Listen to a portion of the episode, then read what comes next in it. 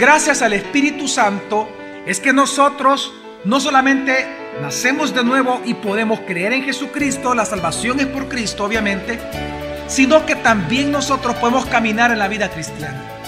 Bienvenido a Gracia y Verdad, un espacio donde aprenderemos sobre la palabra de Dios a través de las prédicas del pastor Javier Domínguez, pastor general de la iglesia Gracia sobre Gracia en esta ocasión con el tema El Ministerio del Espíritu Santo en los creyentes, segunda parte. Lucas 18, versículo 26 al 27 es un pasaje en donde encontramos una pregunta que yo creo que todos nosotros en algún momento de nuestra vida nos hemos hecho. Y es una pregunta no solamente eh, simple, sino que es bien profunda y teológicamente es muy importante.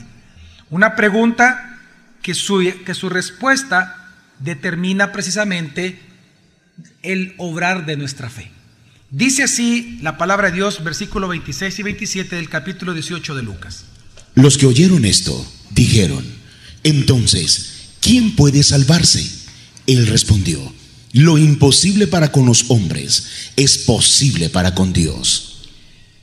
Cuando vienen los discípulos y le preguntan a Jesús, entonces, ¿quién puede salvarse? Es decir, si nosotros los seres humanos nacemos muertos espiritualmente y no tenemos nunca la capacidad en nosotros mismos de salvarnos a nosotros mismos, si nosotros nacemos en un mundo en donde nacemos bajo pecado, pero a la vez mientras vamos creciendo y caminando en este mundo, escuchamos la posibilidad de salvación, ¿Cómo podemos salvarnos si en nosotros no existe ni siquiera el poder para creer en Dios? ¿Cómo salvarnos si nosotros no tenemos el poder en nosotros mismos para hacer algo que nos dé salvación? Pues precisamente la respuesta de Jesús es sumamente interesante y es aquello que sucede en nosotros los cristianos. Él responde, lo imposible para con los hombres es posible para con Dios. Es decir, aquello que es imposible para nosotros producir, que es salvación, aquello que es imposible para nosotros conseguir o ganar, que es salvación, Dios lo hace en nosotros. En otras palabras, el que obra la salvación en nosotros es el mismo Dios. Entonces la pregunta es, si Dios es el que obra en nosotros la salvación, pastor, ¿cómo Dios la obra? Es decir, ¿qué hace Dios o cómo Dios obra su salvación en nosotros? Si nosotros mismos estamos muertos espiritualmente, incapacitados absolutamente para creer en Él? Es que es gracias al Espíritu Santo en nosotros, es que nosotros podemos creer en Dios. El Espíritu Santo es el que obra en nosotros la regeneración, nos hace nacer de nuevo, nos da una naturaleza nueva por medio de la cual Dios ahí deposita la fe, deposita todos los dones, todos aquellos recursos que nos llevan a creer en Jesús. No solamente el Espíritu Santo nos convence de pecado, sino que también nos regenera. Y una vez regenerándonos, Él nos bautiza, nos une con el cuerpo de Cristo.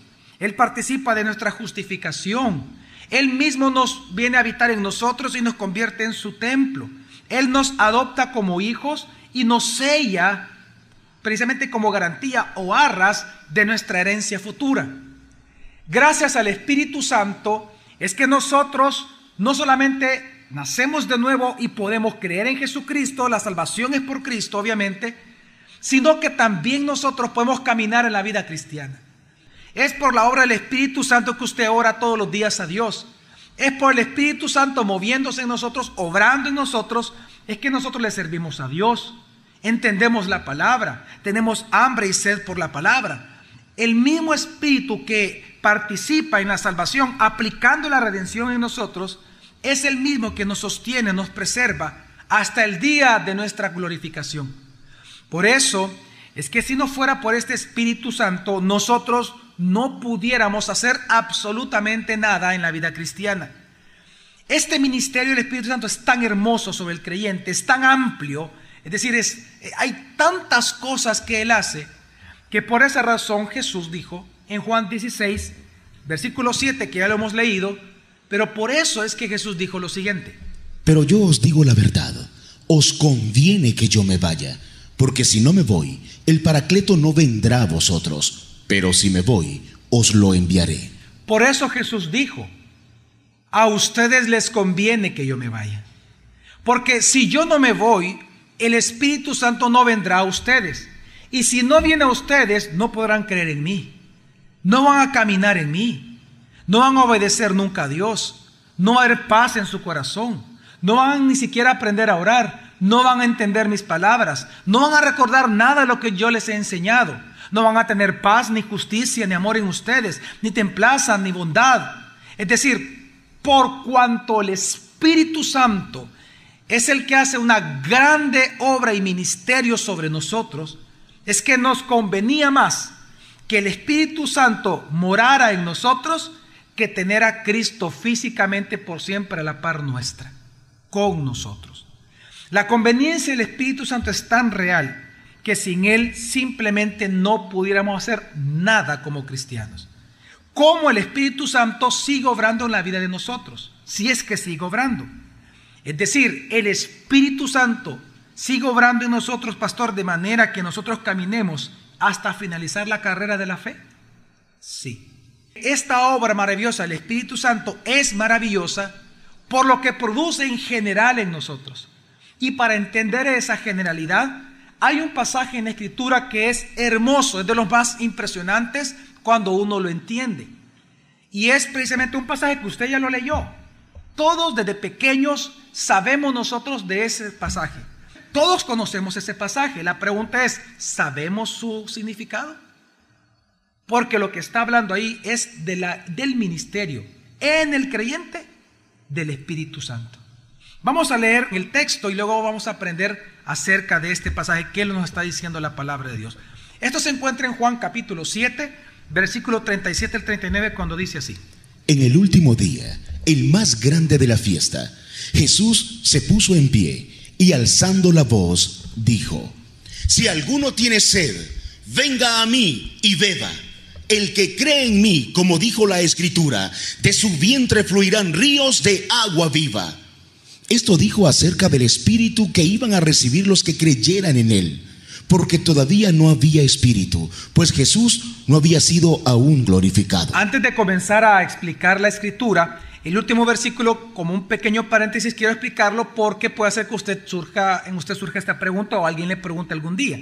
Dice, esto dijo acerca del espíritu que iban a recibir los que creyeran en él, porque todavía no había espíritu, pues Jesús no había sido aún glorificado. La pregunta es teológica. ¿El Espíritu Santo no estaba en la tierra? No, no se refiere a eso. Recordemos que desde el Antiguo Testamento la permanencia del Espíritu Santo en una persona era de manera temporal, no era permanente. El Espíritu Santo venía sobre un profeta para que hablara las palabras de Dios, pero una vez terminaba de profetizar, el Espíritu se retiraba de él. Entonces, aquí está hablando de que Jesús dio una promesa en este pasaje. Este día Jesús dio una promesa, pero se refería a la residencia permanente del Espíritu Santo en nosotros, el cual todavía no residía permanentemente, ni siquiera en sus discípulos, porque Jesús aún no había sido qué? Glorificado. Es interesante cómo comienza esta porción de la escritura diciendo, dice así, en el último día, el más grande de la fiesta, Jesús se puso de pie y gritando dijo, si alguno tiene sed, venga a mí y beba. Para entender este pasaje, necesariamente tenemos que entender la fiesta judía de la cual aquí está hablando, su contexto. Este pasaje no se puede interpretar sin eso, por lo que está diciendo la escritura. La pregunta es, ¿a qué fiesta se refiere la escritura acá? La fiesta es la de los tabernáculos.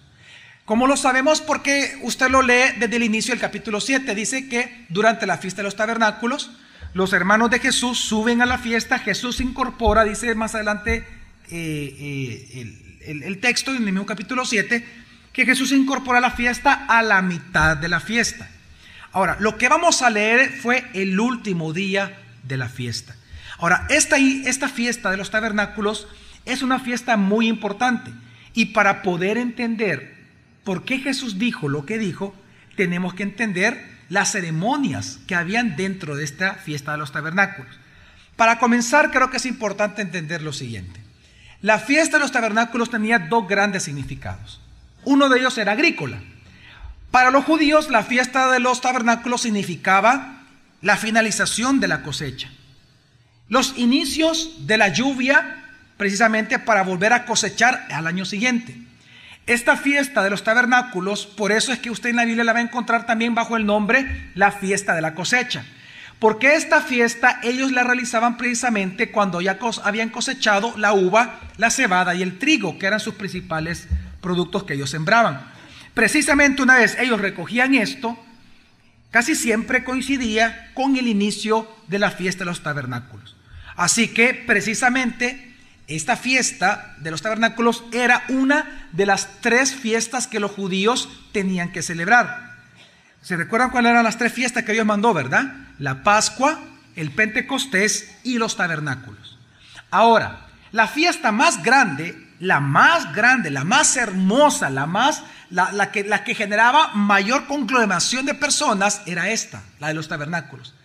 Tan grande que incluso el historiador Fabio Josefo él dice en su historia de los judíos, le llama a esta fiesta la más santa y grande fiesta entre los judíos. Así que el primer significado es netamente agrícola. Pero ese no es el que queremos nosotros enfatizar acá, sino que el que se enfatiza y el que claramente explica por qué Jesús dijo lo que dijo es el significado histórico que tiene esta fiesta. Miren, Dios mandó al pueblo hebreo a celebrar la fiesta de los tabernáculos con el objetivo de que cada, cada, cada, año, una vez al año, durante duraba varios días esta fiesta, el corazón de los judíos se volcara hacia Dios en agradecimiento por toda la gratitud, por toda la obra que Dios hizo con sus antepasados mientras estos vagaban por el desierto. Por eso es que nosotros encontramos el mandamiento de celebrar esta fiesta en Levítico capítulo 23. Y veamos qué interesante lo que Dios mandó. Levítico 23 del 41 al 43 dice así la palabra de Dios. ¿En qué consiste esta fiesta? Celebraréis esta fiesta solemne al Señor anualmente durante siete días. ¿Cuántos días duraba la fiesta? Siete. Sigue. Estatuto perpetuo por vuestras generaciones, que celebraréis en el mes séptimo. ¿En el mes qué? Séptimo, que para nosotros, este es en el calendario judío, para nosotros el mes séptimo es el mes de septiembre. Sigue. Siete días moraréis en tabernáculos. Todo natural de Israel morará en tabernáculos. Para que vuestras generaciones venideras sepan que en tabernáculos yo hice morar a los hijos de Israel cuando los saqué de la tierra de Egipto. Yo, el Señor vuestro Dios. Mire, esto era espectacular verlo. Esta fiesta duraba siete días. Y durante siete días, ¿sabía usted que los judíos no vivían en sus propias casas? Ellos tenían que construir chozas y vivir durante siete días en estas chozas. Lo interesante de las chozas que era para recordar los materiales que ocupaban sus antepasados en el desierto, ellos tomaban algunas palmas y las palmas las tenían que entrelazar para formar las paredes. Solo que Dios había dado la orden que no podían quedar muy juntas, sino que tenían que dejar pasar la luz del sol, las paredes. Y el techo normalmente era de juncos o era de paja, pero también no podían estar completamente tupidos, tenían que quedar abiertas, entreabiertas. Y es más, lo que enseña la tradición y lo que enseñan las fiestas en la Biblia es que ellos tenían que mirar, estando acostados, las estrellas en las noches a través del techo. ¿Por qué Dios pedía que fuera así? Porque el objetivo de Dios es que ellos recordaran las grandes necesidades que pasaron el pueblo hebreo durante su peregrinaje en el desierto por 40 años y cómo Dios, aunque no tenían techo, les proveyó de techo todos los días y todas las noches. El objetivo de esta fiesta era que el corazón del hebreo, del judío, se volcara en agradecimiento a Dios por la provisión que Dios, proveedor, daba las necesidades de su pueblo. Ese era el gran objetivo de esta fiesta. Entonces, lo interesante es que estas chozas se construían en el patio de las casas, en el techo de las casas. Recuerden que los techos eran planos, eran como tipo los plafones de ahora, ¿verdad? Ahí se construían afuera de las, de las, de las casas, en los parques. Es decir, durante siete días los judíos tenían permiso de construir donde ellos quisieran. la choza, y ahí vivir con su familia. Sin embargo, en esta fiesta, por eso que había muchas ceremonias. Todas las ceremonias que habían dentro de la fiesta durante siete días era para recordar alguna provisión, alguna obra milagrosa que Dios hacía para proveer y satisfacer las necesidades del pueblo hebreo. Lo interesante es que una de esas necesidades del pueblo hebreo en el desierto, ¿cuál es una o la más grande necesidad que tiene alguien si está en el desierto? Agua, exactamente. Pues precisamente una de las ceremonias más importantes de esta fiesta era la, era la ceremonia del agua. ¿En qué consistía? Mire, esta fiesta, bueno, era en primer lugar esta ceremonia para recordar aquella obra que Dios hizo en la peña de Oreb. Que cuando el pueblo hebreo se levantó en murmuración contra Moisés porque tenían sed, entonces vino Dios y le dijo a Moisés, golpea con tu vara la roca, la peña, y de ahí saldrá agua. Ahí en Meribá, así fue el nombre que le dio, Meribá. Entonces, precisamente, por este gran milagro donde la roca comenzó a surgir agua y proveyó para todos y satisfació la necesidad de todos, es que ellos tenían una celebración bien importante en los tabernáculos, que se llamaba la ceremonia del agua, en que consistía todos los días de los siete días, todos los días, el sumo sacerdote venía y comenzaba a caminar ceremoniosamente hacia el estanque de Siloé. Todo el pueblo con palmas en las manos y con, eh, y con hojas de sauce, comenzaban ellos a levantarlas y lo que hacían era una especie de pasillo en donde el sumo sacerdote salía del templo con el cántaro, era un cántaro de oro y completamente era de oro y tenía una capacidad de un litro y medio de agua para contener. Entonces él salía con el cántaro y mientras caminaba la gente le hacía un pasillo con las palmas. Era una gran fiesta. Ellos cantaban el jalel, que es el jalel, son los, mismas, las mismas, los mismos salmos que Jesús cantó en el aposento alto antes de su muerte. Recuerden que Jesús cantó el jalel con sus discípulos. El jalel es los salmos que nosotros tenemos del 113 al 118. Eso es lo que Jesús cantó antes de su muerte. Es bonito saberlo, ¿no? Interesante para nosotros. Pues esto mismo es lo que cantaban el pueblo judío mientras el sumo sacerdote caminaba. Ahora, ¿qué hacía el sumo sacerdote? Él iba con el cántaro al estanque, lo llenaba de agua y luego regresaba al templo. Solo que entraba por la famosa puerta del agua del templo de Jerusalén. Porque había una puerta que así llamaba la puerta del agua entraba precisamente por esa puerta y cuando él iba a llegar al, altar donde se ofrecían las ofrendas quemadas completamente a Dios, junto con todo el pueblo daban una vuelta alrededor del altar. Mientras ellos hacían esto, por ejemplo, ellos cantaban también aquella porción de Isaías, capítulo 12, versículo 3, que dice así. Sacaréis aguas con alegría del manantial de la salvación. Ellos cantaban eso. Y cuando cantaban el Jalel y llegaban a estos tres versículos que vamos a leer, ellos hacían algo diferente. No solamente levantaban las palmas, sino que las dirigían en dirección al altar y comenzaban a agitarlas todos juntos mientras cantaban estos tres versículos. Salmo 118, versículo 1. Dad gracias al Señor, porque Él es bueno porque para siempre es su misericordia. ¿Usted se imagina más de un millón de personas diciendo eso al, unísono? Qué impresionante era esa fiesta. Al unísono, ellos cantaban eso, era en estos tres versículos que estamos leyendo, era la, algarabía de ellos, era cuando más fuerte gritaban y, y haciendo esta señal hacia el altar. El versículo 25 también. Te rogamos, oh Señor, sálvanos ahora te rogamos, oh Señor, haznos prosperar ahora. Dos peticiones le decían a Dios en este versículo. ¿Cuáles, ¿Cuáles son? Salvación y prosperidad. Ellos le gritaban a Dios, literalmente le gritaban una vez más que los prosperara y que los salvara. Es decir, ellos estaban pidiendo por el Mesías.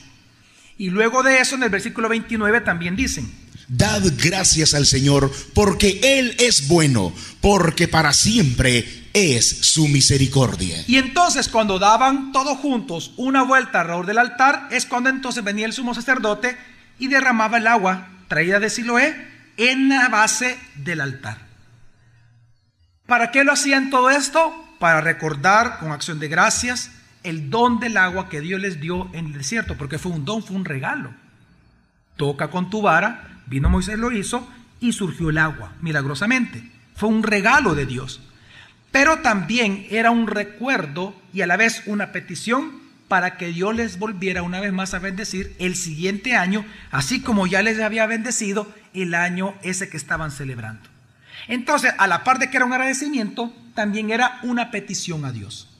Ahora, lo interesante es que el último día de la fiesta, que era el séptimo día, aunque después se agregó un octavo día, pero era más que todo para levantar las tiendas, el último día de la fiesta, es decir, es decir, el séptimo, era el más importante de todos, el más fuerte, el más grande. ¿Por qué? Porque se celebraban las más grandes ceremonias. E incluso esta ceremonia del agua cambiaba un poco. El último día no se daba la vuelta una sola vez al altar, sino que se daban siete vueltas alrededor del altar. Del altar. Recordando así que, ¿por qué siete vueltas alrededor del altar? Recordando las siete vueltas precisamente que el pueblo hebreo dio alrededor de quién? De Jericó, para que los muros cayeran exactamente. Más de un millón y medio de personas. Judíos dentro del templo, cantando al Señor, celebrando por siete días, gozo extremo en el cenit de la celebración. Y cuando viene el sumo sacerdote y derrama el agua, y la gente con las palmas, y luego de aplaudir al Señor y que la fiesta estaba acabando, es en ese momento en que Jesús se para en medio de todos y grita viva voz, si alguno todavía tiene sed, venga a mí y beba. Quiero que entendamos algo. Jesús lo hizo todo a propósito, porque el Padre se lo había mandado. Y es precisamente, por eso dice Juan 7 del 37 al 38, así como lo escribió, dice, En el último día, el más grande de la fiesta, Jesús se puso en pie y alzando la voz, dijo, si alguno tiene sed, venga a mí y beba. El que cree en mí, como dijo la escritura, de su vientre fluirán ríos de agua viva. Cuando Jesús se levanta y dice la Biblia que gritó, pocas veces encontramos esa frase con respecto a Jesús, pero dice la Biblia que él gritó. Si alguno tiene sed, venga a mí y beba. ¿A qué se refiere Jesús? ¿Por qué Jesús dijo eso? Por lo siguiente, alzando la voz, dijo, ¿cómo comenzó diciendo? Si alguno que tiene sed. Y es que, hermanos y hermanas, una de las cosas que nosotros tenemos que entender es que todos los seres humanos nacemos muertos espiritualmente. Amén. Pero por eso es que nacemos con un alma sedienta por un reposo y un sosiego eterno, porque no lo tenemos. El día de mañana continuaremos aprendiendo más sobre este tema.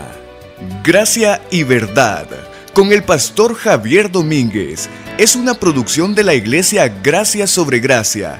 Puedes encontrar más recursos como este en nuestra página web, graciasobregracia.org.